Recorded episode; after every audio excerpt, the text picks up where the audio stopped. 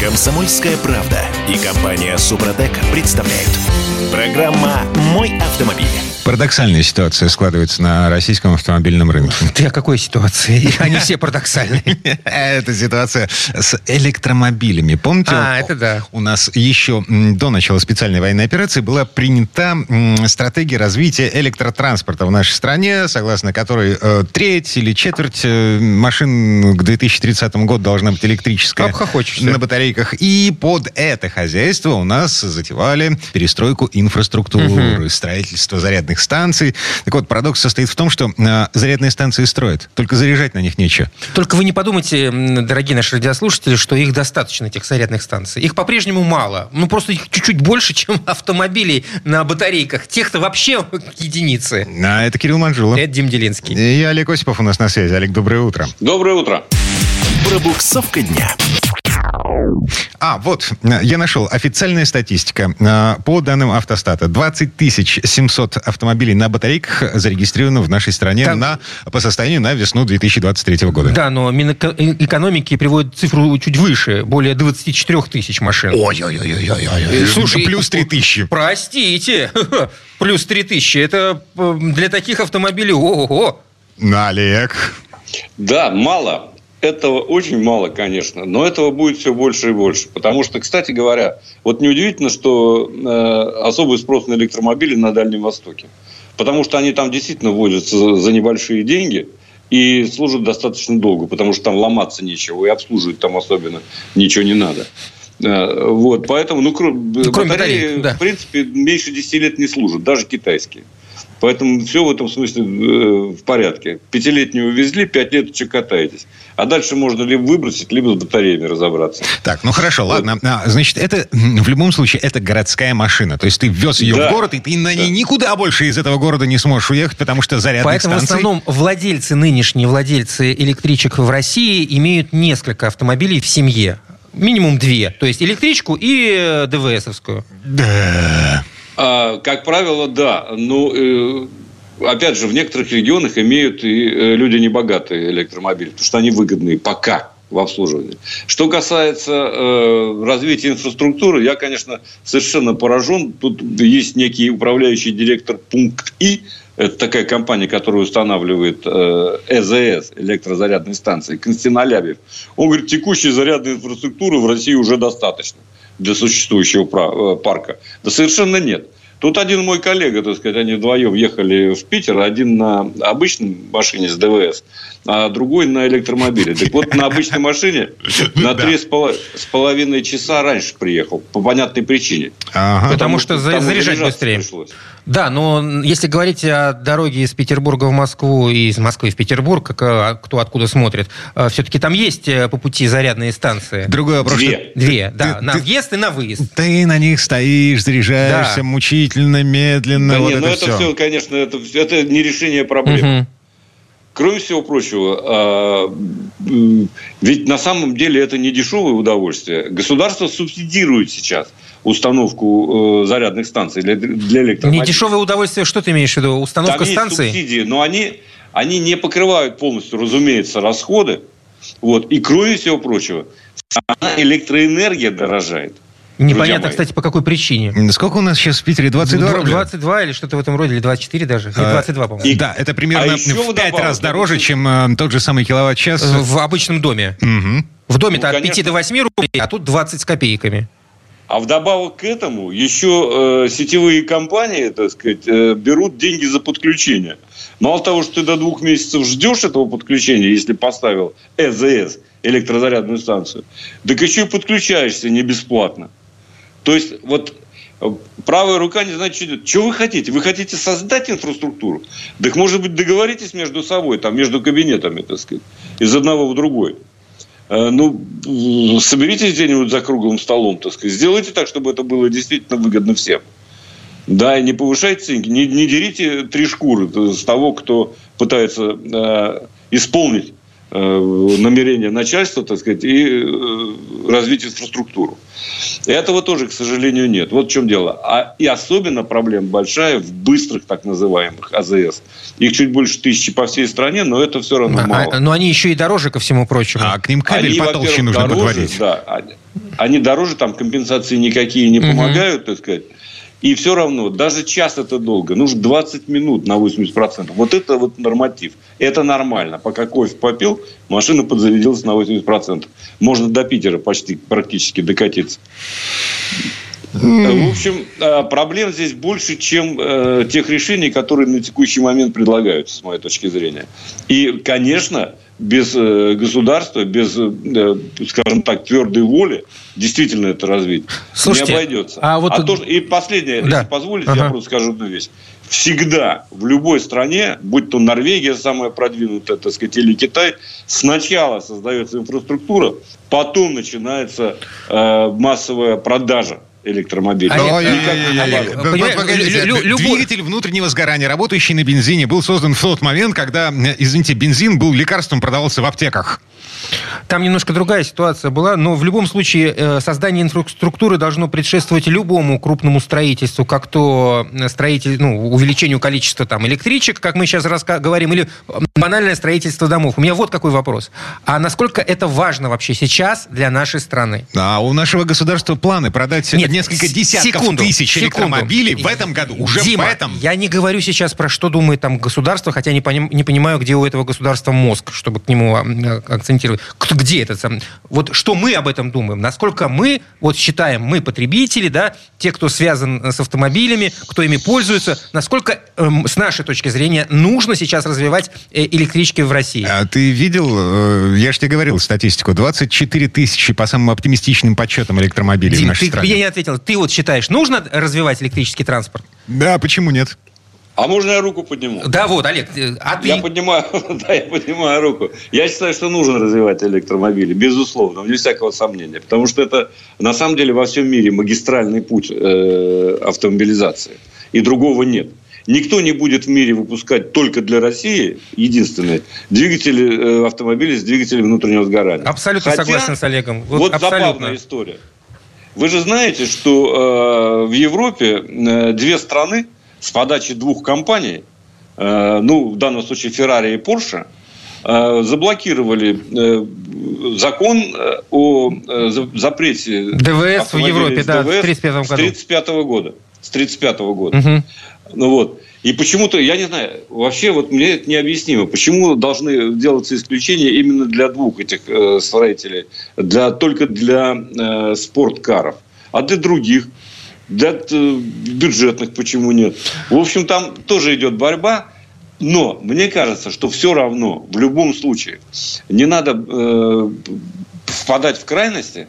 Нам нужны электромобили, как нужны и качественные, э, ну, скажем так, более или менее толерантные к окружающей среде э, автомобили с ДВС. Это говорит Олег Осипов, человек, который ездит на самом большом э, Эксиде, вот прямо сейчас. Да, да, и никакого электричества, увы, там нет, кроме батарей. Аккумуляторных. Вот. А, кроме, да, аккумуляторных батарей. Слушайте, ну раз мы к Эксиду перешли, то есть что сказать, вообще-то говоря. Самый большой крокодил такой. Две он минуты меня... у нас. Exit а, это китаец, это суббренд компании Cherry. Cherry. И что, он да, выпустил конкурента Крузеру? А, ну а почему нет? Конкурент крузеру, там двигатели совершенно другие, потому что у крузера есть и V8, между прочим, а здесь никакого V8. Здесь э, двухлитровый силовой агрегат, правда, который развивает 249 лошадиных сил. Понятно, почему 249, да? Это налоговые. Из-за налога, да, и 385. Конечно, он с турбиной. Конечно, эти 2 литра выдают, ну, почти максимум. Его можно между нами э, чипануть до 280 легко. Но я, я ничего не говорил. Ну вот, в принципе, двигатель очень живой и э, очень отзывчивый. Педаль газа э, прекрасно работает. И ускорение на любых скоростях практически, вплоть до максимальных. Он едет 195, между прочим, может разогнаться. Это крокодил. Если вы не побоитесь Потому что у крокодильчика, у этого джипопотама, есть, так сказать, э, одна такая штука. Он валки все же в поворотах. Он очень мягкий. Он настроен и рассчитан прежде всего на комфортное передвижение всех семи человек, которые находятся внутри. Mm, это трехрядный. Угу. Это трехрядный, да, совершенно верно. А когда ты второй и третий ряд сидений складываешь, у тебя получается э, место под три холодильника Липхер больших. То есть там два, два с половиной кубометра легко. Представляете себе этот, э, как пещеру такую Аладдина? Вот, при этом это чудовище разгоняется до сотни за восемь с половиной секунд, между прочим.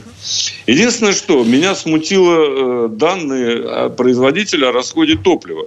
Говорит, в городе ест там, ну, 10,4.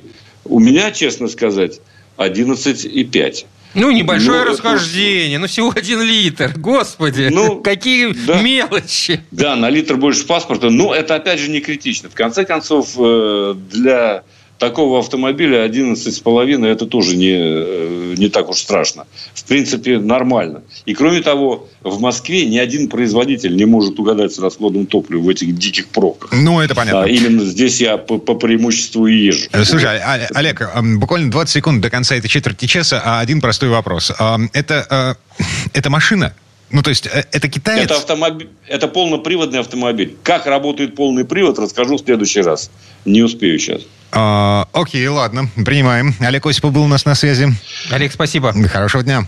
Всем удачи на дорогах, берегите себя. А мы вернемся буквально через пару минут. А в следующей части программы к нам присоединится Юрий Сидоренко, автомеханик, ведущий программы «Утилизатор» на телеканале ЧЕ. И поговорим о том, как получить деньги за неиспользованный полис ОСАГО. Комсомольская правда и компания «Супротек» представляют – Программа «Мой автомобиль». Я сейчас абсолютную банальность скажу. А, что-то типа а, «время не стоит на месте». Это к чему? А это к тому, что вчера мы продавали ненужную машину. А, сегодня... сегодня... Да, ну... сегодня спохватились. Оказывается, у нас на машину выписан полис ОСАГО. Вот, и до, до конца его действия осталось еще... Э, ну, как минимум полгода, а, можно, предположим. Можно деньги вернуть обратно а со страховой компании? Они же очень неохотно расстаются мне, с деньгами. Мне всегда казалось, что нет. Это Кирилл Манжелов. Это Дим Делинский. А, и на связи у нас э, автомеханик Механик, ведущий программу «Утилизатор» на телеканале Чей и по совместительству еще немножко страховой агент Юрий Сидоренко. Юр, доброе утро. Доброе. Доброе утро. А это вообще законно? Ну так что, а можно выбить деньги со страховой компании? Слушайте, да здесь, в принципе, ничего и выбивать не надо. Это все по закону спокойно делается. Э, ну, честно говоря, этим немногие занимаются, потому что считают, ну, что там сумма небольшая осталась, угу. и что за ней бегать, тратить время и, э, все, и все такое. Я своим клиентам и подписчикам всегда говорю, ребят, это ваши деньги, и можно, если, конечно, это надо потратить там 5 дней или 10, может быть, этого и не надо делать. Если на это надо потратить всего 3 часа, своего времени, то я думаю, это имеет смысл. Угу. Слушай, а, а на это действительно надо мало времени. Когда я покупал машины, а, я покупал дважды у перекупов, а оба раза, а, значит, перекупы вписывали меня в свой страховой э, полис в ОСАГО. Там оставалось до конца какие-то считанные месяцы, месяцы, может быть, два. Я просто вписывался в этот полис, и все, и никаких проблем. Слушай, но ведь это если у тебя, предположим, какой-то не тот стаж или какой-то коэффициент другой, им при, при, приходилось бы доплачивать, соответственно. Ну, там чуть-чуть какие-то копеечки mm-hmm. доплачивал до конца этого полиса. И, соответственно, когда он заканчивался, там через месяц, через два, я просто покупал новый, вот, без каких бы то ни было следов продавца. Все. Ну, смотри, э, Дим, я тут сразу тебе хочу сказать, что, в принципе, ты поступал неправильно. Угу. Потому что, чтобы поставить на учет автомобиль, тебе надо сделать полис ОСАГО, и, соответственно, он должен быть на тебя как на собственника. Подожди, а как, ты, как тогда ты, Дима, ставил машину на учет? А, а я не знаю. Я приезжал вместе с собственником, э, вместе Но... с продавцом в МРЭО, и мы вместе ставили ее на учет. Ну, видимо, это было давно уже, я так понимаю. Ну, видимо, да. Всего. 10 лет назад. По потому что тогда это еще могло как-то пройти. Сейчас это не получится. Смотрите. То есть ты обязан оформить полис ОСАГО на свое имя, как собственник. Может быть, страхователь может быть любой. Главное, должен быть собственник, который поставит на учет э, автомобиль. Все, приезжает человек и ставишь, э, приезжаешь в, в МРЭО и ставишь на учет. Угу. Вот. Окей, ладно. И обратно, причем, можешь также, в принципе, и э, получить деньги, естественно. Машину продал, и остался у тебя полис. Ну, как бы, допустим, ну, там, ладно, там, когда люди платят за полис, там раньше 2000 платили. Две с половиной, такие цены были. Действительно. А сейчас вот, например, полис на мой УАЗ стоит почти 12 тысяч. Ну, как бы я плачу со скидкой, конечно, но, но 8500 тоже деньги, по большому счету. Слушай, ну И- как, как- каков алгоритм в результате? Что нужно сделать э, в случае, когда вот ты, собственно, покупаешь автомобиль, а точнее продаешь, а полис э, еще должен действовать полгода, предположим? Слушай, ну а алгоритм простейший. Надо просто посетить офис вашей страховой компании. Оу. Как правило, адрес и телефон есть в полисе. Оу. Любой причем офис. Чего? Ну, девочки, о, любой офис. Любой офис. Ну, как бы нормальный Слушай, а оф- чего ты? Там, как, правило, страховая никого нет, там пусто. Это смотря какие офисы. Был у меня страховой вот. случай. Значит, я позвонил в свою страховую компанию. Ну Вот. Мне сказали, приезжайте по такому-то адресу. Я приезжаю, а оказывается, группа разбора уже уехала оттуда. Вы Уже Слушай, полгода там не ну это работает. страховой случай, там, как правило, несколько, всего несколько офисов. А если тебе нужно переписать, то тут любой офис. По городу их дофига. Ну, я рекомендую всегда ехать в центральный офис, это проще всего, и там точно все делают. Как правило, э, у нас, ну вот в Москве тут на метро доехать до любого, для, до офиса любой страховой компании не проблема. И, конечно, я рекомендую страховаться в нормальных страховых компаниях, в которых есть офисы. Э, Потому что, ребят, очень много вопросов. Вот мы э, действительно сейчас, э, многие люди попали на то, что они страхуются дистанционно. То есть это все очень удобно. Но выбирают компанию, где подешевле, например. Ну, у них офисов нету. И потом начинается беготня, потому что тебе же надо в свою страховую обращаться за выплаты, например, или еще за чем-то. А не получается, обращаться некуда.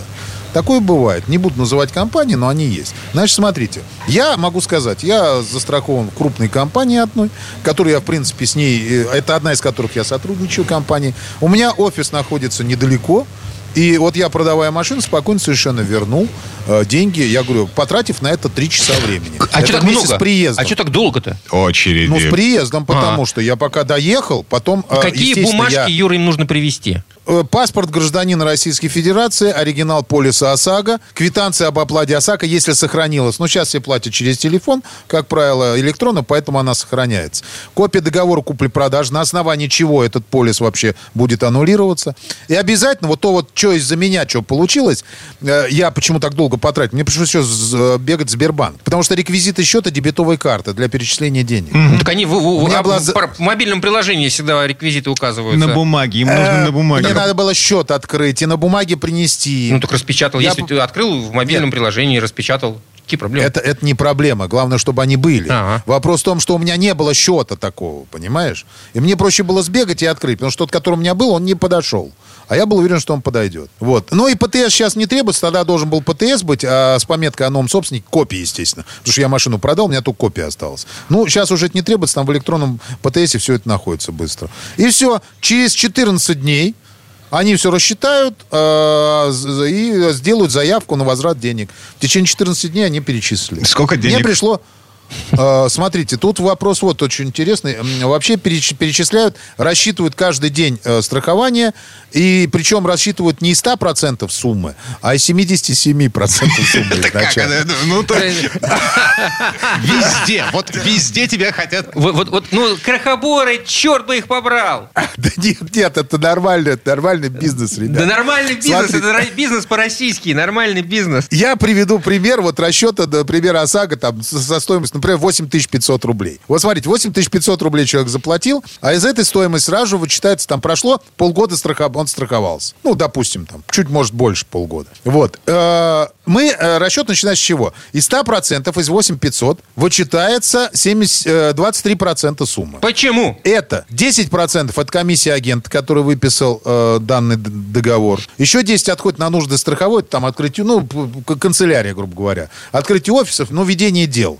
Закупку там э, зарплат сотруд- сотрудникам и так далее. И оставшиеся 3% уходит на взносы в РСА. Российскую страховую ассоциацию, которая разрешает этой компании страховать. Все. То есть это сразу же изымается. И у человека на счете остается 6 тысяч там, 545 рублей, 77% от 100% на, на вообще покрытие всего. У меня тут вопрос, а почему, собственно, мы должны оплачивать э, работу агента страхового? Я имею в виду, А, мы потому клиенты. что- Почему? Ну, правильно, потому что так и происходит всегда. М-м. Потому что у нас здесь все идет, все зашито в стоимость полиса. Изначально. Это официально, это по, э, по закону так было сделано. Еще, по-моему, в 2014 году. Смотри, а ты, когда покупаешь э, страховку у знакомой девочки, живущей в соседнем квартале, и э, покупаешь такую же страховку у страховой компании, приезжая в офис, или там, я не знаю, Платишь оформляя- одно и то же. Одна и та же сумма. цена. Да. Вот. В том-то А- и дело. а, прикол заключается в том, что если ты покупаешь это через агента, агент получает из твоей выплаты, получает эм, свой гонорар. То есть, получается, я делаю выводы, что лучше покупать э, страховой полис у страх- в страховой компании, а не у агента. А, Так без разницы. А, все равно будешь, все, 23%. все равно Все равно, заплатишь. все равно из 100% Ты вычитается все равно 23, весь оплатишь э, расчет раб- начинается с раб- работу 77. этой менеджера, который сидит в страховой компании. вот, вот. Конечно, конечно. Все за наш конечно. счет. Понятно. Вот, э, смотрите, ситуация какая. Дальше все очень легко рассчитывается. Вот, э, та сумма, которая вам причитается, это первоначальная стоимость полиса страхования, то есть э, минус 23%, умноженное на количество суток до окончания времени действия договора, и все это деленное на время, которое был заключен договор ОСАГО в днях. То есть, если э, переведу проще, давайте так. Э, Стоимость страховки 8500, Срок договора 1 год, 365 дней. Оставшееся время до окончания договора, ну, к примеру, там, я не знаю, 153 полных дня. Допустим. Ну, полгода. Расчет, Да. Мгм. да, ну, ну расчет, расчет простой. 8 500 минус 23% остается 6 545 Делим на рублей. 365 и умножаем на 153. В общем, здесь как бы математика простая. Да, умножаем на 153 и делим на 365. Вот так вот уж и сделано. И получается 2743 рубля надо приехать, и тебе перечислят на карточку. Я И считаю, будет эта нам сумма... счастье. Нет, То есть а имеет смысл. За три часа За и три часа нормальная ты сумма. зарабатываешь 2743 рубля. Дима, ты не зарабатываешь их. Ты возвращаешь. возвращаешь свое. А, окей. Ну, на- ты мог их и не, возвращать. другой вопрос. Внимание, вопрос. А в реальной жизни, в э, рабочее время, сколько денег я могу заработать за эти самые три часа? Если я потратил три часа. Ну, чуть-чуть больше, наверное. Э, Это смотря у кого какая зарплата, ребят. Я могу сказать, что, например, для э, многих регионов 2743 рубля Да нет, это, это очень деньги. Я сейчас, конечно, сумма. не об этом говорю, это, безусловно, деньги. Да, Я просто как- потихоньку еще Вы, там мо- у меня вы можете считать, по поводу может- этих можете не считать, которые... да. Но вот это вот, это нормальная сумма, которую, в принципе, люди почему-то, они просто дарят ее. Дарят страховой компании. А почему это надо дарить? Я говорю, тем более, это недолго. Это действительно недолго. Это очень быстро можно сделать. Но в рабочее время. Ну, это да. Только в рабочее время, согласен. А потом еще Но, кстати, офиса, покупать, я не знаю, как... э, как С этому, господи, начальнику за то, что он тебя отпустил. Я, я не знаю, как у кого. У нас офисы, например, у той страх- страховой компании, в которой страхуюсь я, они работают до 8 вечера, с 9. Поэтому спокойно можно успеть. я считаю, это нормальный подход. Вот, и х- хорошо все происходит. В принципе, каждый решает сам. Я считаю, так. я вам рассказал. Конечно, а конечно, вы Юр, потом э, решайте, да. э, я, безусловно, с тобой согласен, что не надо э, дарить эти деньги, э, тем более страховым компаниям, которые, ну, конкретно на нас наживаются, так я полагаю. Так, вот на этом месте, э, извините, время этой четверть часа к концу подошло. Юрий Сидоренко был у нас на связи. Юр, спасибо. М, Хорошего дня. Всем удачи. А мы вернемся буквально через пару минут. В следующей четверти часа у нас Федор Буцко. Говорим о том, как здравый смысл вступает в противоречие с прогрессом. Немецкий автопром выступил против запрета на двигатели внутреннего сгорания. Комсомольская правда и компания Супротек представляют. Программа «Мой автомобиль». Ты, фраер, сдал назад? Вот, вот так, на, ты- с, с ты ко- классики. это ко мне- А, да-да-да, точно, точно. Михаил Круг, его сегодня вспоминаем в связи с тем, что э, в Германии э, Германия пытается откатить назад вот этот закон, по которому в Европе будет запрещена продажа э, машин с двигателями внутреннего сгорания. Слушай, а мне, честно говоря, мы так, по-моему, ждали, вот э, что-то подобное мы ждали. Как только узна- узнали о том, что они в 35-м собираются все запретить, что сжигает топливо. Короче, мы вернулись. Я Дмитрий Делинский. Я Кирилл Манжула. И Федор Буцко у нас на связи. Федь, доброе утро. Доброе утро, Федь. Доброе утро, друзья. Дорожные истории. Ну что, 2035 год, эм, Евросоюз... э, ну, Планировал. короче, да, на- смотрите. Планирует. Европарламент принял закон, по которому с 2020... О, господи, 35-го. 2035 года будет запрещена продажа двигателей внутреннего сгорания. Но на Евро Еврокомиссия, э, Евросовет еще должен э, поставить э, свою подпись под этим документом. И вот здесь э, начинается самое любопытное, потому что Германия и Италия выступили против. Да, это, это история, в которой я должен повиниться. Я просто всегда в своей работе стараюсь вот заниматься факт-чекингом, да, проверкой фактов. Ну, и действительно, мы столько раз слышали о том, что вот Европарламент, Еврокомиссия приняли закон с 2035 года на территории Евросоюза будут запрещены продажи новых автомобилей с двигателями внутреннего сгорания. Любых. Там, не, неважно, есть у вас батарейка там дополнительная, гибрид у вас там подключаемый, не подключаемый, нет. В принципе, бензин и дизель больше в новых машинах сгорать не должен. Об этом говорили не раз чиновники, об этом писала пресса. На это ссылались разные автопроизводители, говоря о том, что вот нам трудно, или вот мы даже успеем раньше и так далее. И как-то все в это поверили. Я в это поверил. И сейчас выясняется, собственно, это не было тайны, но почему-то я это вы... как-то упустил, что Еврокомиссия это такое, ну, такая синекура, да, это такое место, куда отправляют людей вот э, на, заслуженную пенсию.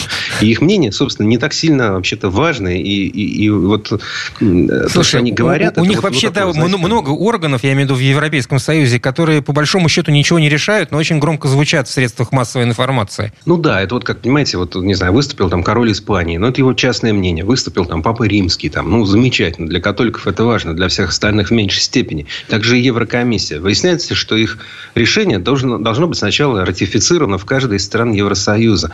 А страны действительно включили заднюю. Там не только Германия. В Германии, понятно, есть большая промышленная партия, и вот э, она как бы всегда выступала за интересы там, немецкой промышленности. И сейчас их стали вот, как-то больше слушать. То есть, вообще в Германии интересное политическое устройство, где есть две основные партии, да, там, христианские демократы, да, и соци... социал-демократы. И они были главными. А к ним вот в довесок были еще зеленые и ФДП, соответственно, вот, вот эти две уравновешивающие, так сказать, партии для коалиции. Ну, зеленые вообще превратились не пойми во что, потому что это когда-то они были за то, что птички там, значит, пели и травка зеленела. Сейчас это главная партия войны в Германии. Да, давайте побольше оружия сделаем. А, э, и их, в общем, слушают. А вот это ФДП, партия промышленников, они, они в правительстве есть. Они там, министр финансов э, он из этой партии. И они четко говорят, нет, не будет запрета. Мы не ратифицируем. К, к немцам присоединяются присоединяются итальянцы, сейчас к ним присоединяются чехи. Ну, то есть, тоже страны с достаточно крупным производством автомобилей. Там, глядишь, и французы подтянутся, и не будет никакого запрета. И, в общем-то, ну, мы сейчас вроде как будто бы, кажется, от Европы отдаляемся, а на самом деле нет. Потому что, если мы посмотрим на, то, на тот там миллион машин, которые в России там в прошлом году появился дополнительно, да, там очень большая доля экспорта. Пусть из Европы в основном идут подержанные машины, но если не считать там какой-то тяжелый люкс, который какими-то окольными путями, как-то правдами, неправдами к нам привозят, то очень большой поток подержанных машин. И вот, э, вот эти наши коллеги, которые еще недавно были автожурналистами или блогерами, они теперь же импортерами стали, да, и они очень много возят машин, в том числе из э, Европы. Ну, в первую очередь, из Германии, конечно. Поэтому это для нас важно, что 2035 год, казалось бы, не, еще не скоро, но на самом деле ведь машины разрабатываются долго, двигатели готовятся и подготавливаются тоже достаточно долго. Если в 1935 году реально не будет больше машин с двигателями внутреннего внутреннего сгорания, значит, уже сегодня их никто не будет разрабатывать. Угу. А ну, вот свежая новость. Компании. Да, на, на прошлой неделе буквально стало известно о том, что э, европейские автоконцерны снимают с производства микролитражки. В связи с тем, что нет никакой... Ну, не, не влезают они в евро очередной этот... В 7. евро 7, да. И в связи с этим, ну, какой смысл разрабатывать обновление этих машин? А, мы просто их снимем с конвейера. Ну, э, э, знаешь, надо смотреть. Э, Все-таки рынок большой. Наверное, там, Fiat, наверное, какие-то французские марки. Не то, что их прям сразу снимут. Кроме того, есть вообще такой, помимо микролитражек, ну, это вот машина, условно, там, размера B-класса, да, или там А-класса. Есть еще меньший размерчик, и он достаточно популярен сейчас. То есть, делают такие совсем, ну, как, как АК такая, знаете, знаете совсем уже что-то такое. Табуретка. Микро-микро. Реальная табуретка, да. реально, там два, два сиденья. Поэтому, в общем, это, это нам всем урок, мне в первую очередь, что на новости, к новостям надо относиться критически. Если ты э, думаешь, что ты прочитал не только заголовок и первую фразу, но еще и всю новость, то ты разобрался в ситуации, ничего подобного. Да? Не прекращают машины выпускать, ни микролитражки, ни с двигателем внутреннего сгорания. И что, в принципе, ну, как бы Европа не готова, и, видимо, собственно, и откатит назад, и будут дальше делать. Там есть разные разные варианты. Например, говорят, а мы только будем заправляться экологичным топливом. Ну, например, из возобновляемых источников. Он жутко дорогой. Это, это, это Он дорогой, жутко дорогая, там, да. Понимаешь, как при желании э, можно технологию удешевить, а, собственно говоря, есть еще проблемы и с бензином, с дизелем. Он же тоже в Европе сильно подорожал. Он же стоил там евро 30 за литр, евро 40 за литр. А сейчас, сейчас правда, снова подешевел немного, но 2,50 год назад 2,30 была уже цена, а это уже больно, это уже ну, страшный сон для... Ну, ну, правда сказать, что в Европе цены на топливо, они очень сильно гуляли на протяжении этого года. Вот действительно от, от полутора евро до 2,30 и потом вниз там куда-то на 1,80. Ну, то есть это очень большой, непривычный для Европы огромный коридор цен. Но, тем не менее, вот, вот в общем, будем внимательно, внимательнее следить, следить за сюжетом. И, честно говоря, в Тане я надеюсь, что не прекратят делать машины с нормальными двигателями внутреннего сгорания. Мне Пусть очень... они идут параллельно с электрификацией. Мне очень понравилось заявление то ли Поршнера, я не помню, представителей, которые сказали, что ну, фактически вы убиваете инженерную мысль таким образом. Ну, мы чем славимся-то? Инженерными разработками. А какая тут может быть инженерная разработка в выпуске электрички, по большому-то счету? И я тут смотрю социологию. Примерно три четверти немцев хотят, чтобы их следующий автомобиль был оснащен двигателем внутреннего сгорания. Угу. Хотя, тем не менее, вот есть статистика, что там пока в Германии неплохо развивается в плане электрификации автотранспорта, но сейчас каждый 50-й автомобиль в Германии электрический, 2%. То есть, и тоже, вот опять же, те же зеленые кричат, давайте больше, больше, сильнее, быстрее. Ну, быстрее не идет. А, тем временем у самых популярных в мире электромобилей отваливается руль. Да, это катастрофическая история. То есть, ну, у Теслы постоянно какие-то проблемы. Ну, ясно, что, знаете, когда появляется какой-то, ну, условно говоря, в школе появляется вундеркинд. Да, и все на него смотрят, им восторгаются. Ну, и, конечно же, о каждом его неуспехе тоже Чуть-чуть чихнул, так все, вся школа будет. Вот то же самое с Теслой. То есть, у них же постоянно скандалы. Ну, главные связаны с системой автопилотирования, которая называется официально автопилот, а на самом деле автопилотом не является. Люди в это не совсем толком вникают. Иногда там позволяют себе разные вещи, вплоть до того, что сексом за рулем заниматься, предоставив управление автомобилем на ходу, да, на, а машиной управляет компьютер. Ну, просто не всегда хорошо заканчивается. А, ну, помимо этого, скандал... В переносном смысле. Ну, наберите в интернете, найдете. А если кому-то хочется, только чтобы детей рядом не было, потому что там прям, ну, Значит, Откровенные. Явно 18 плюс, да. Угу. А, и, собственно говоря, новый скандал у Теслы пока всего в двух случаях. Два случая из миллионов автомобилей вроде бы мало, но уж больно кошмарная история. У двух человек на ходу отвалился руль. То есть шайба была не затянута, которая держит, вот, держит руль, прикрепляет его к рулевой колонке. И, собственно, руль оторвался, оторвался на ходу. Ну, там не было страшных аварий, к счастью, для тех, кто сидел в автомобиле. Но, тем не менее, я вот смотрел небольшое интервью э, с человеком, который говорит, ну, вот ехал с семьей, ехал на автобане, и у меня просто вот на ровном месте э, руль отвалился. В машине неделя. Э, я, конечно, очень сильно испугался. Мне повезло, что сзади не было машин. Я сумел остановиться, вот прям как ехал. Ну, вот, собственно, вот, э, я вот потом, такая история. Я по этому поводу вспомнил историю своей семьи. Моему двоюродному брату мой дядя, его отец, подарил первую, первый автомобиль, старый москвичонок, где там, не знаю, 98-й, 99-й год.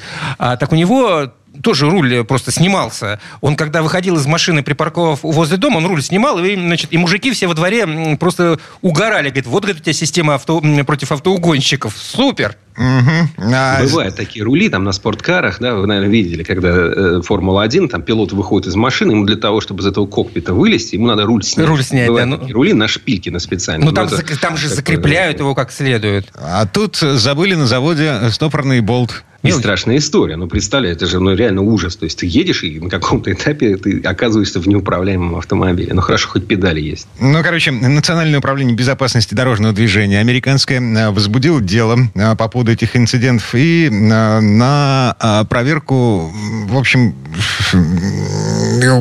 куда-то, куда-то в сервисы партии отправляется в 120 тысяч автомобилей Tesla Y, выпущенных в, в общем, модельного ряда 2023 mm-hmm. года.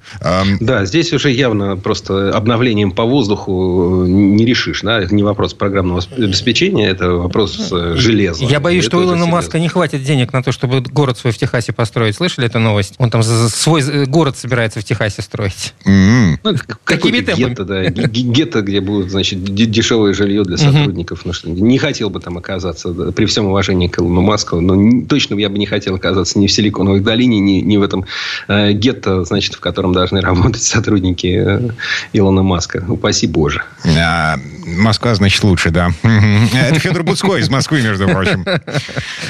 Москва лучше, Петербург лучше, Самара, Казань, Нижний Новгород, Сочи. Господи, Кунгур лучше, чем жить в этом гетто. Вот. На этом приговариваем. А, по крайней мере, эту четверть часа. Федь, спасибо. Хорошего дня. Спасибо, Федь. Всего доброго. Ну, а мы вернемся. Буквально через пару минут. В следующей части программы у нас журналист и летописец мирового автопрома Александр Пикуленко.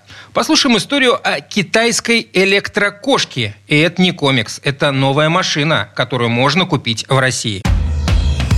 Комсомольская правда и компания Супротек представляют. Программа «Мой автомобиль». А это мы вернулись в студию радио «Комсомольская правда». Я Дмитрий Делинский. Я Кирилл Манжула. И в этой четверти часа у нас традиционная история от Александра Пикуленко. С именами и легендой суббренда электромобилей Ора, который компания Great Wall выпустила в 2018 году, ее маркетологи, похоже, точно перемудрили. Ора, объяснял производитель, аббревиатура от Open, Reliable, Alternative. Открытая и беспроигрышная бизнес-модель. Надежный и качественный автомобиль, Альтернативный, понятно, электротяга. Первой моделью этой самой Оры был электрический кроссовер IQ, особого успеха не имевший. Далее появился электроситикар R1. Эту машину назвали Эйлер в честь знаменитого математика Леонарда Эйлера. Но потом всю линейку Ора решили сориентировать на женскую аудиторию, огламурить и стали называть все это кошками. С отсылкой к высказыванию Дэн Сяопина по поводу того, неважно, белая это кошка или черная, пока она может ловить мышей, это хорошая кошка. Ну и вот теперь эта самая Good Cat добралась до России. Здесь слово Сан Санычу. Тест-драйв. Цинизм, с коим сегодня рушится наше представление о корнях и традициях, по силе своей обратен беспомощности покупателей перед произволом маркетологов. Ну не грант уже покупать или потрепанного жизнью праворукого японца. Выходит, что для тех, кто располагает скромным бюджетом на приобретение новой машины с именем, остаются иранские Peugeot, бразильский Volkswagen и турецкий Renault. Впрочем, велика вероятность, что выбранный вами автомобиль будет сделан в Поднебесной. И что тут сокрушаться? Если у него сегодня дизайн итальянский, инжиниринг английский, да и надзор немецкий, почему детищу не быть китайским? Таким, к примеру, как новая электрическая пятидверка от Great Wall с веселым именем Ора Good Она оформлена в непривычной пока эстетике ретро-футуризма. Само название модели переводится с китайского как «хорошая кошка» – хао-мао. И поскольку фирма создала целое семейство кошачьих, то Ора R1 будет черной кошкой – хаймао, а Ора R2 – белой кошкой – баймао. Хорошая кошка – странное имя для китайского электромобиля. Однако в этом названии есть свой скрытый смысл. Это отсыл к цитате бывшего лидера КПК Дэн Сяопина, который любил сычуанскую пословицу. Неважно, белый это кот или черный, если он может ловить мышей, это хороший кот. А за внешность пятидверки надо благодарить Эммануэля Дерту, которого считают бывшим дизайнером Porsche. И действительно, линии и поверхности машины будто бы запечатлены в момент наивысшего напряжения перед разрывом. Роль своеобразных концентраторов напряжений выполняют передние крылья. Из них расходятся назад мягкие формообразующие лучи. Плавная графичность формы, очерченные контуры каждой поверхности – это новый стиль китайских автомобилей, возвращенный европейскими дизайнерами на примере, как ни странно, мягкой пластики итальянских кузовов. Все, чем славились итальянские кароссери – силуэт, нюансная проработка – Тонкая игра света и тени теперь обострено и утрировано до формата детского рисунка раскраски. Такой стилистический язык понятен и близок молодому покупателю вне зависимости от национальности, цвета кожи и страны проживания. При этом дизайн машины не назовешь банальным.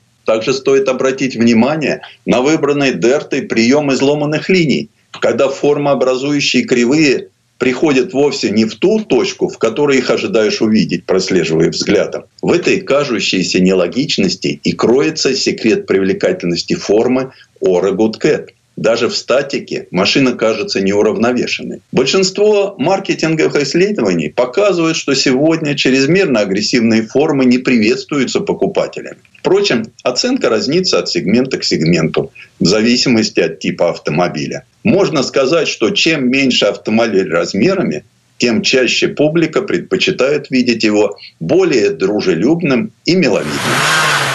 Вообще-то Good Cat Super Mini, но это очень просторный супермини. Как и в случае со многими электромобилями, GoodCat внутри больше, чем снаружи. Потому что гибкость архитектуры электромобиля позволяет производителям поэкспериментировать со внутренним пространством. GoodCat на 190 мм короче вездесущий Toyota Yaris. Так что это действительно городской автомобиль, который легко парковать. Но его колесная база на 100 мм длиннее и Оро на 101 мм выше. Объедините это с плоским полом кабины, который вы получаете от электроплатформы, и у вас будет пассажирское пространство, больше похожее на автомобиль классом повыше. Подкапотное пространство заполнено разнообразными электродеталями. Поэтому переднего багажника у Goodcat нет. А внутри салона доминирует цифровой кластер из пары 10-дюймовых дисплеев с сенсорным информационно-развлекательным блоком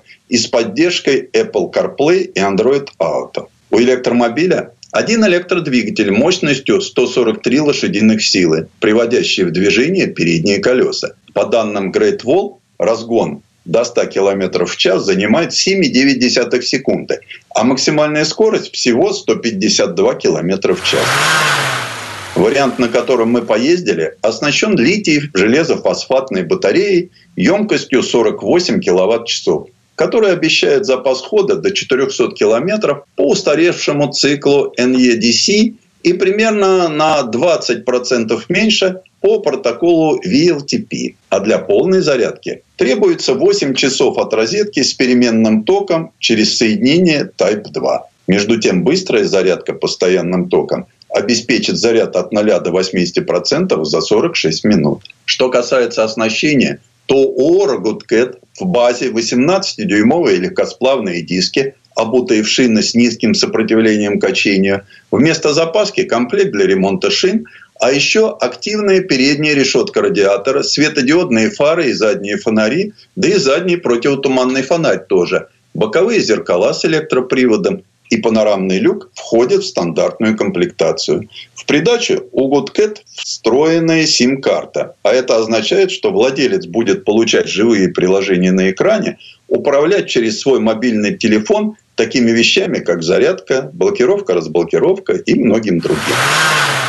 Интерьер Ora Good Cat производит очень неплохое впечатление. Приборная панель покрыта алькантарой, а обивка сидений комбинированная из эко-кожи и той же алькантары. А еще здесь многофункциональное рулевое колесо, два USB-порта для передних пассажиров, один USB-порт в задней части салона и один USB-порт для цифрового видеорегистратора, а также одна розетка. У кресла водителя электрическая регулировка, а сиденье переднего пассажира надо двигать вручную. За отдельные деньги водителю добавят массажер в сиденье. Система безопасности для Ora Good Cat включает в себя адаптивный круиз-контроль, предупреждение о лобовом столкновении, экстренное торможение на низкой скорости, предупреждение о выходе с полосы движения и помощь в удержании полосы. Эргономика и развлекательная система также не разочаровала. Панель приборов обширная и хорошо читается. Все цифры на дисплее внушительны, а с функциональным множеством не разберешься и за полдня. Мультимедийная система звучит отлично, а для разнообразия можно добавить разные звуки. Особенно впечатлила тема летящего самолета. И что совсем необычно, у него нет кнопки «Пуск». Перед тем, как тронуться, надо просто нажать и отпустить педаль тормоза. При запуске на экране водителя появляются и быстро проплывают через центральную консоль по мере загрузки системы виртуальные рыбы. Не оригинально, но все равно очень мило. В этом электромобиле, несмотря на все изобилие тачскринов, все-таки оставили несколько привычных кнопок. В том числе включение и выключение кондиционера. И несколько тумблеров, похожих на самолетные – Плюс, конечно, поворотный переключатель передач, у которого нет положения паркинг, и он не фиксируется в заданном режиме. Таким образом, вы не знаете, что нажали – драйв или реверс. если не смотреть на панель приборов, потому что селектор просто продолжает вращаться. В движении это оказался довольно зрелым электромобилем. Четкое рулевое управление, отсутствие кренов кузова – все это провоцировало на быструю езду в поворотах. Пожалуй, единственным недостатком этой активной езды стало сочетание крутящего электромомента с экологически чистыми шинами. Что означало, что автомобиль слишком легко уходил с траектории в условиях недостаточной поворачиваемости. А на мокрой дороге колеса успевали побуксовать, пока система контроля тяги не вступала в дело. На шоссе внутри даже на максимальной скорости сохраняется тишина. Да и адаптивный круиз-контроль все надежно контролирует. Есть даже полуавтономный парковщик. Он говорит по-английски с американским акцентом, но делает то, что должен. То же самое относится и к рулевому управлению, которое остается удивительно четким во всех режимах вождения. Многие вспомогательные средства для водителя являются всеобъемлющими для небольшого автомобиля, включая все формы помощи при движении и даже камеру, подглядывающую за водителем, чтобы проверить, смотрит ли он на дорогу. Все это, конечно, радует, но не слишком ли много суеты. Ну и самое главное, мы неожиданно оказались очень впечатлены стилем, качеством и техникой, да и оснащением этого незаурядного электромобиля. И, наверное, многие будут не против, чтобы в гараже появился такой электрокотенок. Тест-драйв Сан Саныч, спасибо. Это был Александр Пикуленко, летописец мировой автомобильной индустрии. Ну и у нас на этом все на сегодня. Дмитрий Делинский. Кирилл Манжула. Берегите себя. Программа «Мой автомобиль».